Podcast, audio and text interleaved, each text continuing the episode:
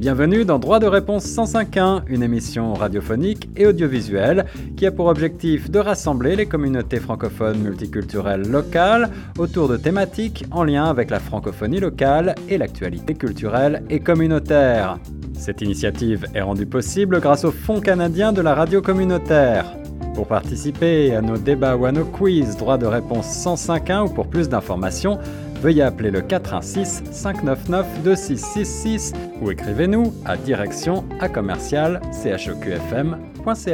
Bonjour à toutes et à tous et bienvenue dans cette nouvelle émission Droit de réponse 105.1 sur les ondes de choc FM 105.1, la radio communautaire francophone de Toronto en FM sur le 105.1 donc et également sur YouTube et sur tous nos médias en vidéo.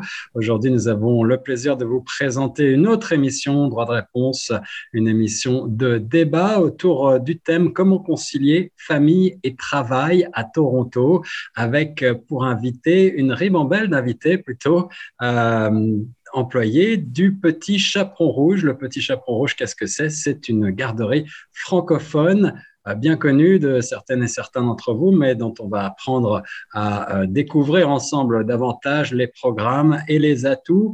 Et autour de cette thématique, donc du coût de la vie, avec évidemment l'inflation qui, qui euh, nous a tous touchés, qui a touché en particulier les familles. C'est la raison pour laquelle on aborde cette question de savoir comment concilier famille et travail à Toronto, en particulier sous l'angle euh, des garderies, des crèches.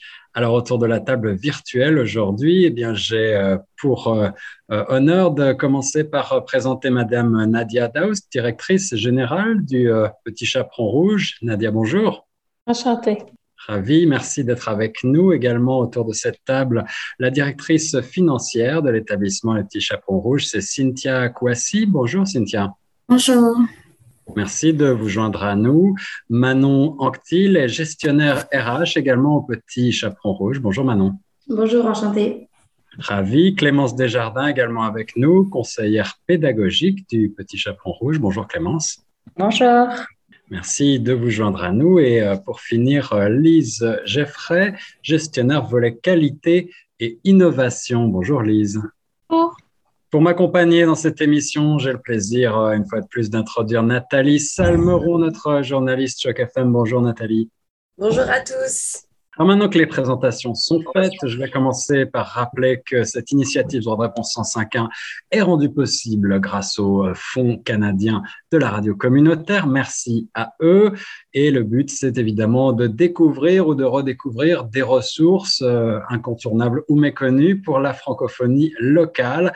Et aujourd'hui, donc, on va parler garderie, garderie d'enfants. Euh, c'est l'un des services les plus demandés des familles canadiennes modernes. Et euh, c'est également un des services qui coûte le plus cher.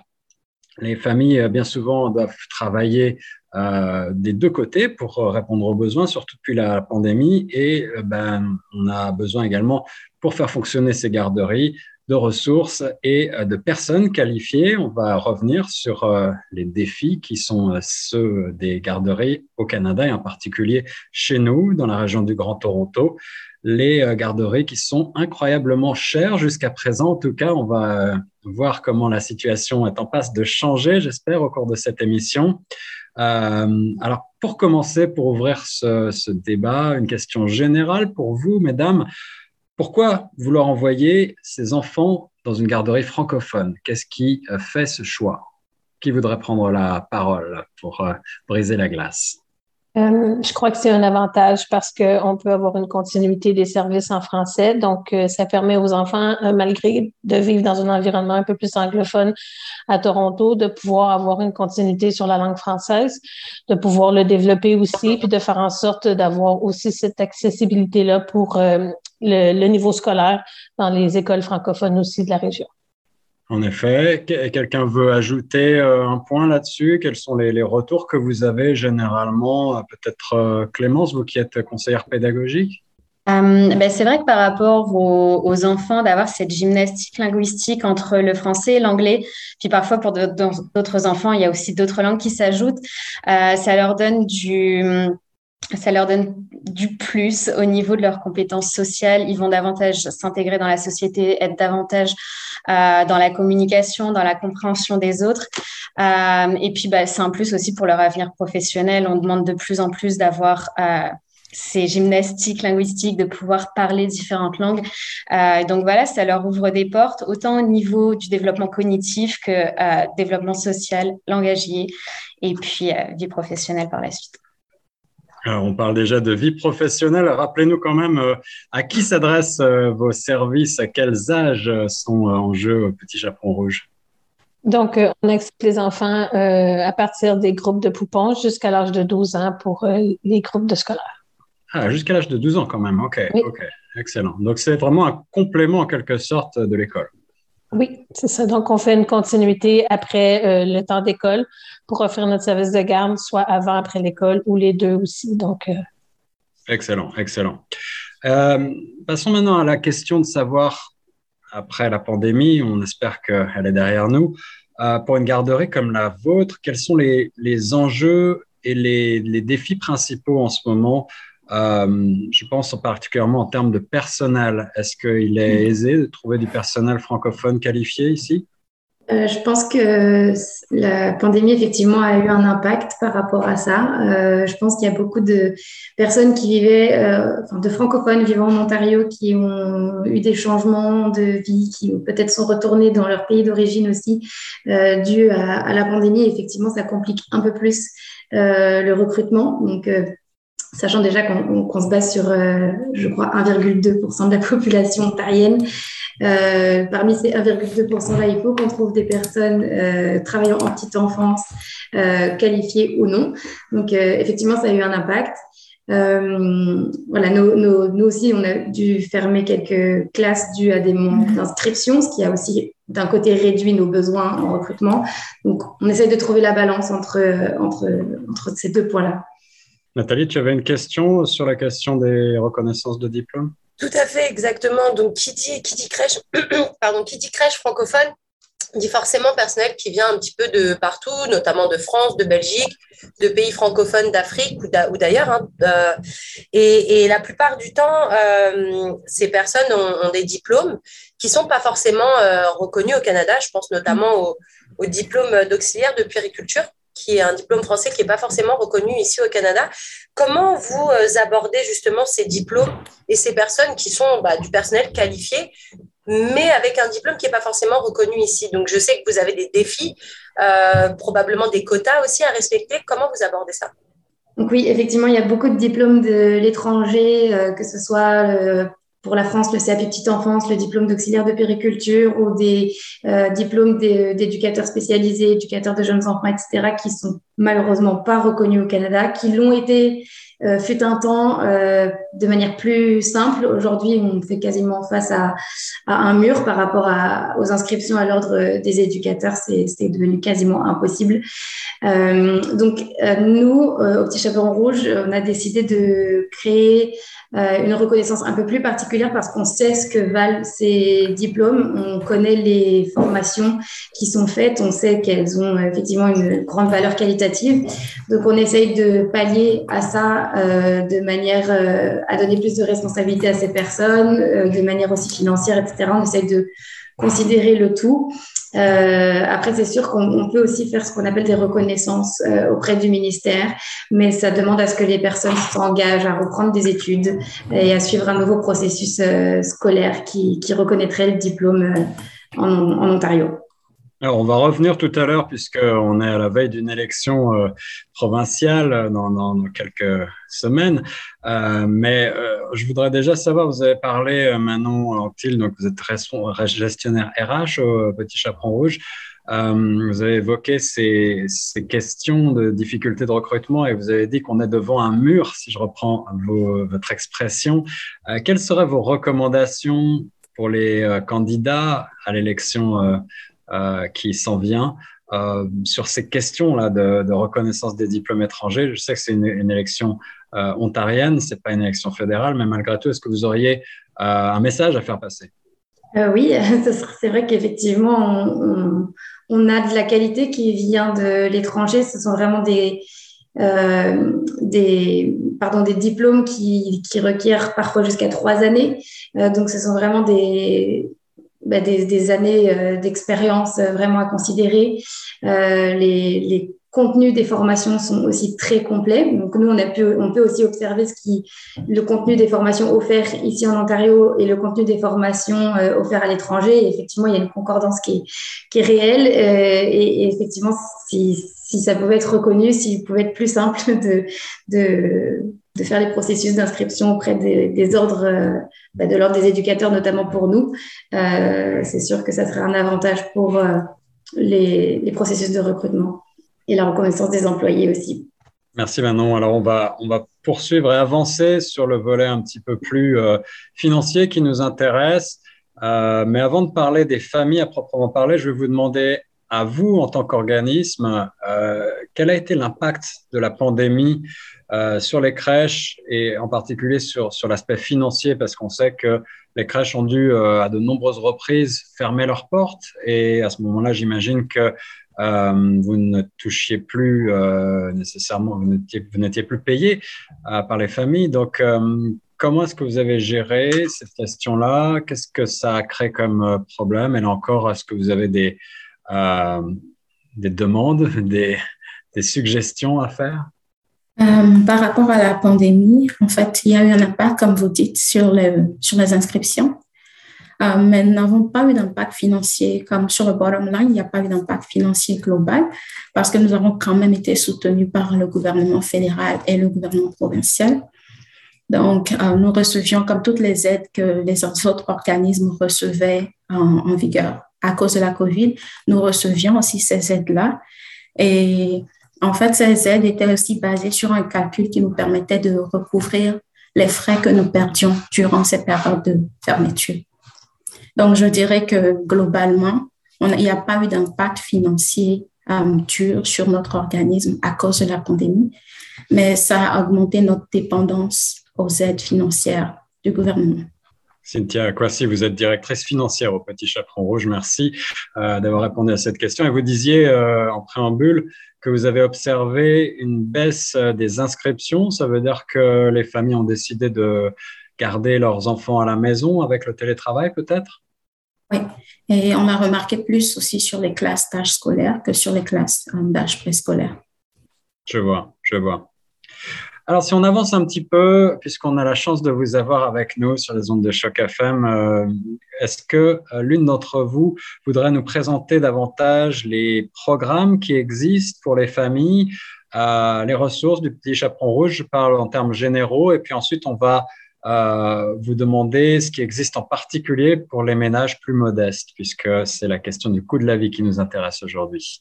Euh, Cynthia, peut-être vous voulez prendre la parole sur ce point également? euh, Pour les programmes, peut-être je laisserai une autre personne en parler, puis je pourrais parler comme de l'impact sur les familles. D'accord, excellent. Alors, pour, pour les programmes, à qui est-ce que je demande? Peut-être Clémence ou Lise?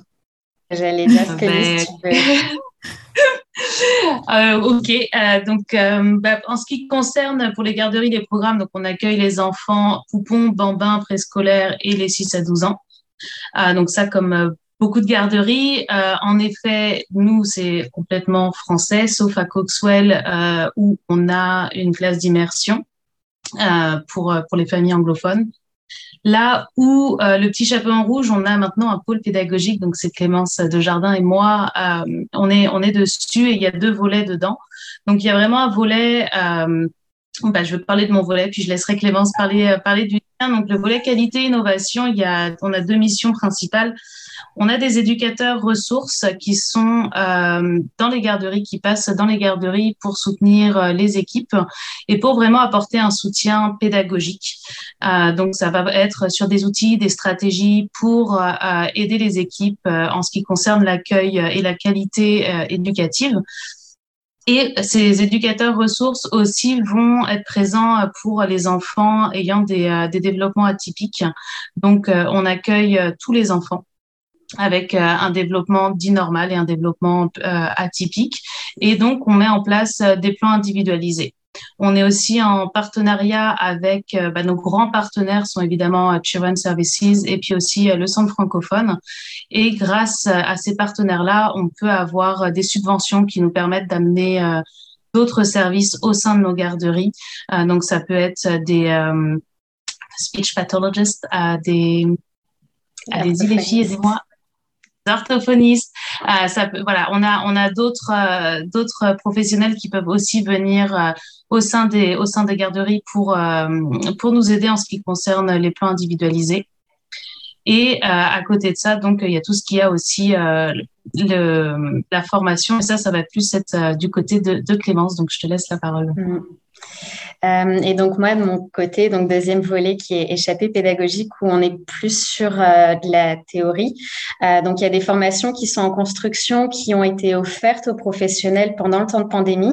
Donc certes, on était tous à la maison, mais on avait tout ce soutien au niveau santé mentale et développement professionnel avec la formation continue. Donc, il y a toute cette création-là. Il y a des cafés-causeries aussi qui sont proposés avec le volet qualité-innovation qui invitent les parents à nous rejoindre, à, comprendre un petit peu certaines thématiques comme euh, bah, parfois on peut parler du temps du repas ou qu'est-ce que c'est que la bientraitance, euh, quelles sont les limites et les, euh, et les bénéfices de cette pratique. enfin voilà, on aborde plusieurs thématiques qui sont plus des ressources. Il y a aussi l'escale qui est un petit journal d'une vingtaine de pages qui est produit à chaque trimestre où en fait L'objectif, c'est vraiment voilà, de prendre un petit break pendant euh, euh, bah, le développement de nos compétences parentales et professionnelles pour penser, réfléchir et se poser un petit peu sur tout ça. Euh, je pense que la pandémie nous a beaucoup mis en défi avec tout ça, d'essayer de retrouver un petit peu ce que nous, on a envie de défendre en tant que professionnels, mais qu'est-ce que les parents aussi ont envie de défendre pour leurs enfants? Parce qu'on s'est retrouvé quand même dans des situations qui étaient assez extraordinaire. On a vu des parents aussi qui, se rendaient compte qu'on a besoin en fait de ces services de garde, on a besoin de socialiser nos enfants, de se connecter ensemble les uns les autres. Et cette distanciation sociale, comme il l'appelait, ben nous on a voulu se dire ok, il y a une distanciation physique, mais au niveau social, on veut se reconnecter. Donc c'est un peu ce que nous on propose en tant que ressource sur le Petit Chaperon Rouge et euh, on espère euh, grandir un petit peu plus pour euh, fédérer un petit peu cette communauté tous ensemble. Voilà. On, offre aussi, on offre aussi euh, des ateliers, euh, euh, différents ateliers dépendant des, des groupes d'enfants. Donc, on a les ateliers de musique, les ateliers de théâtre, on a les ateliers de yoga. On offre aussi des ateliers de sciences.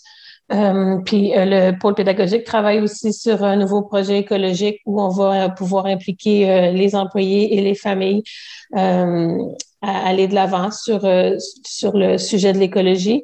Euh, puis on met en place aussi le projet biologie, biologique pour les aliments, donc les menus aussi. On a des menus faits maison très santé et on veut euh, axer aussi plus sur euh, les aliments biologiques. Puis on travaille sur un nouveau projet pour permettre aussi d'offrir le service de l'aide aux devoirs qui va être en place dans la prochaine année. Donc, pour s'assurer d'offrir encore plus de services aux familles puis leur permettre euh, d'avoir davantage euh, d'activités, de programmes puis de qualité quand euh, ils sont présents au sein de nos garderies. Alors, avant de parler des ressources pour le ménage plus modeste, une question qui me vient, c'est on présente toujours Toronto et a fortiori la communauté francophone de Toronto euh, comme extrêmement multiculturelle, euh, diverse, euh, et on est tous, je crois, des, immigrants plus ou moins récents, parfois très récents, avec des racines culturelles très riches, mais très variées. La chose qui nous rassemble, c'est effectivement l'usage du français. Est-ce que ça représente un défi au sein d'un organisme comme euh, la, garderie du Petit Chaperon Rouge? Est-ce que euh, les programmes doivent s'adapter à ces défis-là? Euh, Alors, je pense pas que ça pose un défi. Je trouverais plutôt que c'est vraiment une richesse par rapport à cette à la venue de personnes qui viennent du monde entier. et c'est vrai que par rapport dans les, au sein des garderies, durant les programmations, on a aussi euh, justement euh, à mettre en place des activités euh, multiculturelles. Donc parfois, on s'appuie sur, sur les familles. On leur demande de venir dans les salles de classe quand c'était possible. les deux dernières années, ça a été plus compliqué. Mais de justement nous, nous présenter aussi bah, leur, leur culture. On a aussi des, des repas qui, qui peuvent permettre de nous faire voyager. On a de la musique euh, qui vient aussi des quatre coins du monde par rapport, euh, par rapport à ça. Donc, euh, ben, je ne sais pas si mes collègues diraient la même chose, mais en tout cas, pour ce, en ce qui me concerne, ça n'a pas été un défi, c'est vraiment plus une richesse par rapport à ça. Et on a la chance justement que, que nos enfants à Toronto soient, soient exposés à, à toute cette, tout ce multiculturalisme, pas seulement dans les garderies, mais juste partout, dans les métros, dans les rues. C'est vraiment une, grande chance. Alors, on, parle maintenant donc un petit peu plus de l'aspect financier. Euh, on le sait évidemment, avec la pandémie, mais il y a un certain nombre d'inégalités qui se sont accélérées et puis euh, les ménages les plus modestes euh, ont été les premiers à, à souffrir, euh, mais malgré tout, pour euh, celles et ceux qui, qui ont la chance de poursuivre un travail, eh bien, très souvent, la, la garderie, c'est un défi parce que ça représente un coût très important. On va, on va en parler un petit peu plus tard. Est-ce qu'il existe des, des ressources particulières pour euh, les habitants particuliers de Toronto, du Grand Toronto? Est-ce qu'il existe des programmes euh, qui euh, permettent euh, d'adapter, entre guillemets, l'aspect financier à la réalité? Um, Oui, um, la ville de Toronto offre une subvention pour les familles à revenus modestes et faibles. Donc, toutes les familles qui veulent s'inscrire à la garderie sont quand même redirigées vers ce service-là de la ville de Toronto pour pouvoir s'inscrire et avoir une réduction sur le prêt. Donc, nous avons des familles qui payent aussi bas que 1 dollar par jour les frais de garderie, dépendamment de leur niveau de revenu. Mais c'est sûr que c'est important que ces familles aient accès à cette information-là um, parce que sur, um, parce que ils voient le prix um, total en fait qui est affiché, mais pas le prix subventionné parce que cette cette situation-là, c'est particulier aux familles et à leurs revenus. Donc, s'ils n'ont pas accès à l'information qui peuvent être subventionnés et avoir des réductions de frais de garde, souvent, euh, ils ne s'inscrivent pas. Mais dans le processus d'inscription, on s'assure de leur donner cette information-là et de les suivre dans leur processus d'inscription avec la ville. En effet, merci Cynthia pour ces précisions. Donc, euh, euh, pour euh, vous, chers auditeurs et auditrices, allez sur le site internet de toronto.ca, sur le site de la ville pour avoir plus d'informations. Et à la garderie Le Petit Chaperon Rouge, eh bien, on peut vous aiguiller donc pour ces demandes de subventions. Malgré tout, on, sait qu'au Canada, et en particulier en Ontario et à Toronto, le coût des garderies, des gardes d'enfants est plus élevé en moyenne que dans le reste du monde. Il y a une étude de l'Organisation de la coopération et du développement économique en 2016 qui montrait que les ménages à deux revenus déboursent jusqu'à 23% de leur salaire total pour s'occuper des enfants, ce qui est euh, bien au-delà de la moyenne mondiale de 15%.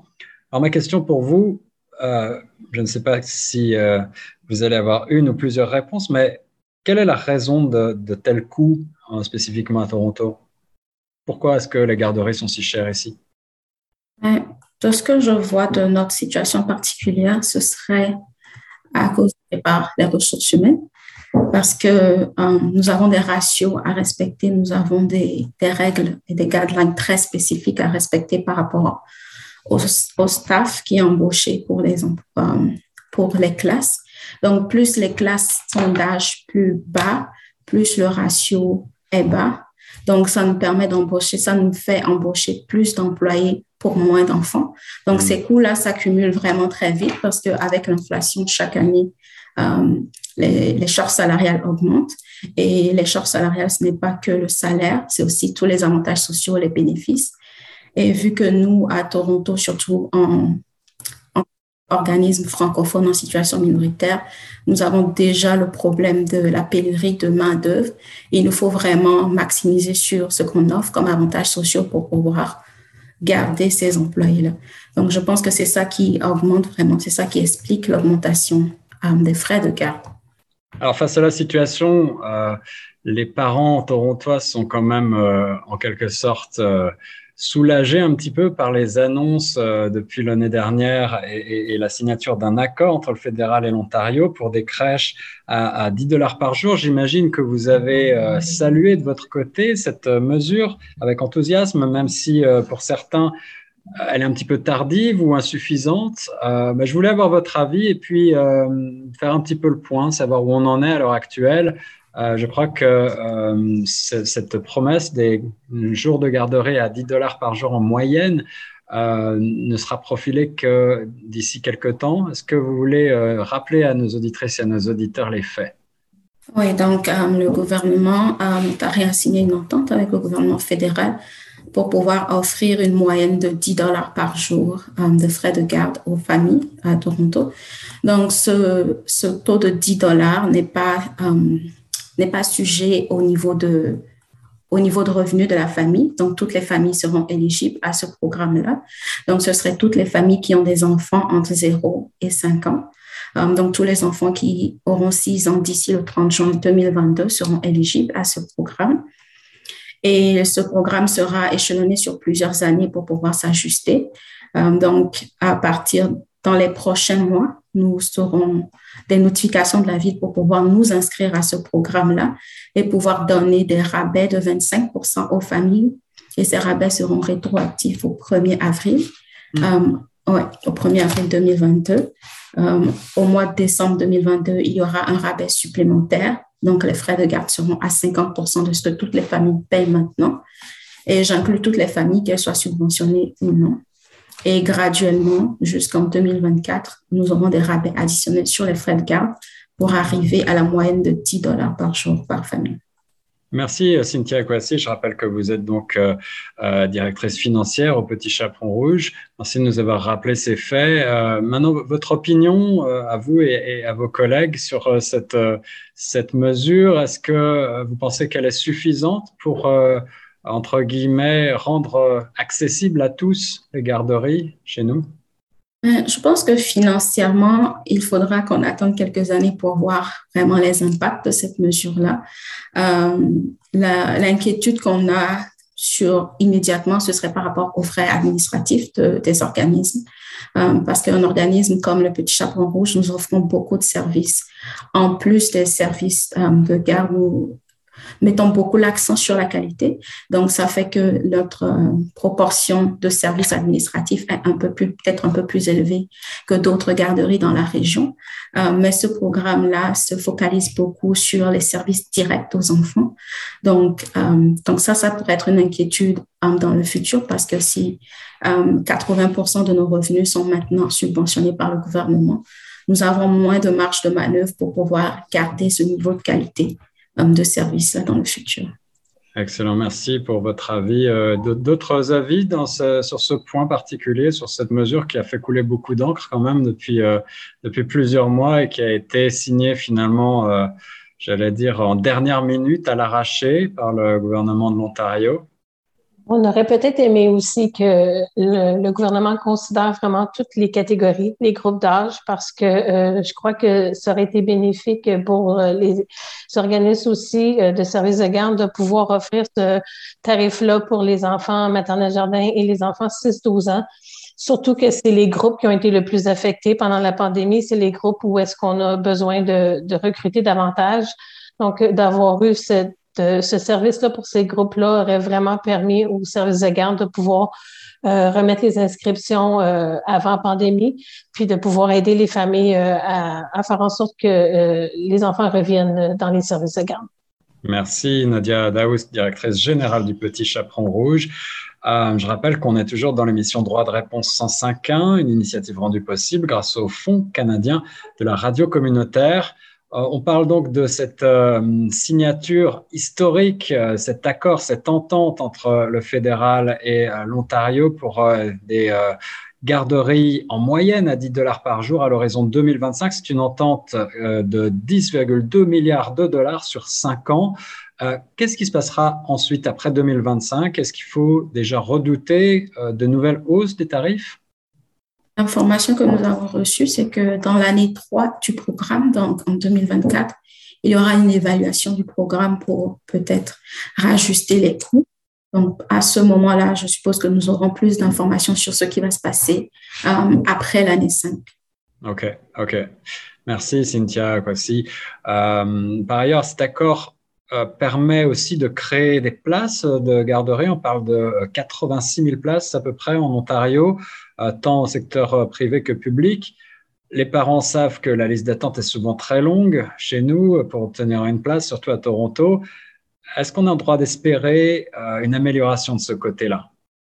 euh, oui, pardon, je, je, pense que je pense que oui. C'est sûr que nous, les, les listes d'attente sont longues pour les groupes des poupons, des bambins et des préscolaires. En revanche, avec la pandémie, je dirais qu'on a un peu euh, ben, je pense qu'on est arrivé au bout des listes d'attente concernant nos groupes euh, d'enfants d'âge scolaire, donc pour les programmes avant et après école. Euh, donc c'est sûr que si on peut euh, offrir plus de place à l'avenir pour les trois groupes les plus demandeurs euh, et dont les listes d'attente s'allongent au fil des années, ça serait vraiment bénéfique effectivement pour les familles de Toronto. Merci Manon Nathalie, as-tu des, questions supplémentaires sur ces points particuliers liés donc à, ces annonces des garderies accessible, entre guillemets, pour nos invités? Euh, non, moi, c'était plus par rapport euh, aux critères de recrutement. Je, revenais, je voulais revenir là-dessus.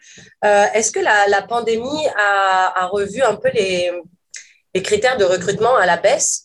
Cynthia parlait de, la qualité de vos services. malheureusement, des fois, on est obligé de faire trouver une balance entre qualité et besoin, parce que vous aviez quand même besoin d'avoir du personnel. Est-ce que du coup, cette pandémie a, dû faire que vous avez revu vos critères de, sélection à, la baisse ou pas du tout? Vous êtes toujours euh, à votre top niveau de, recrutement, niveau qualité? Déjà, je dirais qu'on a eu beaucoup de chance de pouvoir euh, garantir les salaires de nos employés pendant la pandémie, ce qui fait que les, employés qui sont là depuis des années sont restés chez nous. Donc, ce sont des employés ben, qui ont euh, des formations initiales, qui ont eu des formations continues, qui adhèrent à notre pédagogie depuis des années et qui donc sont les maintiens de nos services et de la qualité de nos services. Euh, effectivement, on a dû recruter notamment pour euh, tout ce qui était pôle de dépistage. Donc ça, ce sont des nouveaux postes qui ont euh, dû être ouverts puisque les parents n'avaient pas accès à l'intérieur de nos locaux. Donc, c'est tout, ce sont plein de nouveaux protocoles qui ont dû être mis en place pour pouvoir accueillir au mieux les enfants, que ce soit pour l'accueil du matin ou l'accueil du soir. ça serait mentir que de dire qu'on a eu le choix dans les recrutements pour ces personnes-là, parce que malheureusement, on n'était pas en mesure d'offrir non plus des contrats plein temps. Ce sont des contrats qui, étaient des contrats en, en part-time. Euh, donc effectivement, c'est pas ce qui est plus recherché euh, lorsqu'on est dans, dans, un processus de recrutement. Euh, donc on a eu des postes euh, effectivement qui ont été ouverts euh, pour ça.